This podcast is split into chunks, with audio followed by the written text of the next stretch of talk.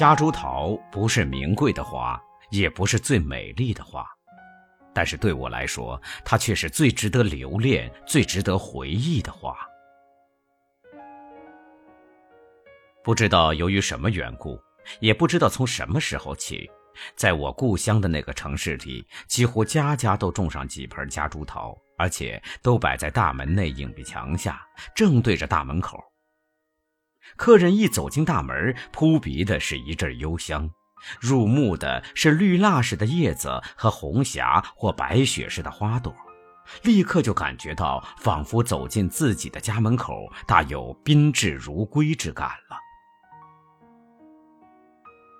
我们家的大门内也有两盆，一盆是红色的，一盆是白色的。我小的时候，天天都要从这下面走出走进。红色的花朵让我想起火，白色的花朵让我想起雪。火与雪是不相容的，但是这两盆花却融洽地开在一起，宛如火上有雪或雪上有火。我故而乐之，小小的心灵觉得十分奇妙，十分有趣。只有一墙之隔，转过影壁就是院子。我们家里一向是喜欢花的，虽然没有什么非常名贵的花儿，但是常见的花儿却是应有尽有。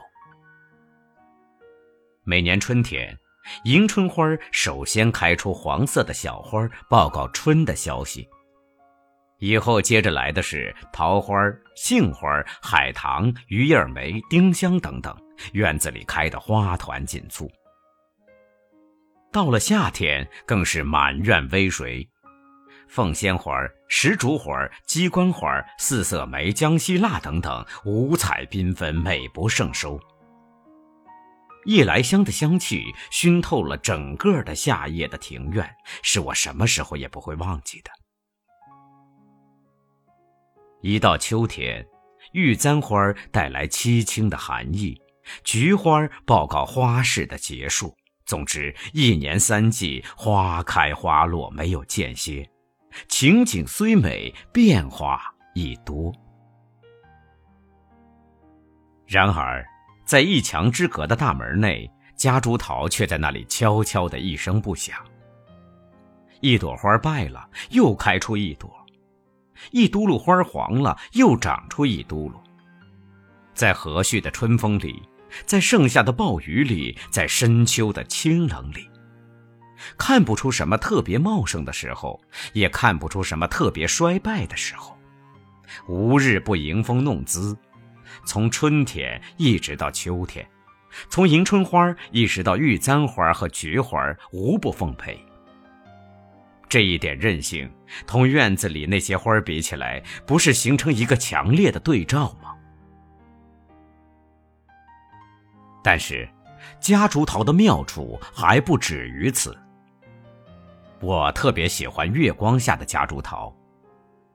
你站在它下面，花朵是一团模糊，但是香气却毫不含糊，浓浓烈烈的从花枝上袭了下来。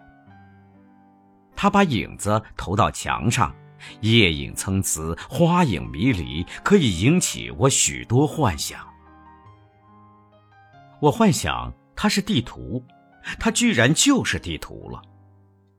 这一堆影子是亚洲，那一堆影子是非洲，中间空白的地方是大海。碰巧有几只小虫子爬过，这就是远渡重洋的海伦。我幻想它是水中的杏枣，我眼前就真的展现出一个小池塘。夜蛾飞过，映在墙上的影子就是游鱼。我幻想它是一幅墨竹。我就真看到一幅画微风乍起，夜影吹动，这一幅画竟变成活画了。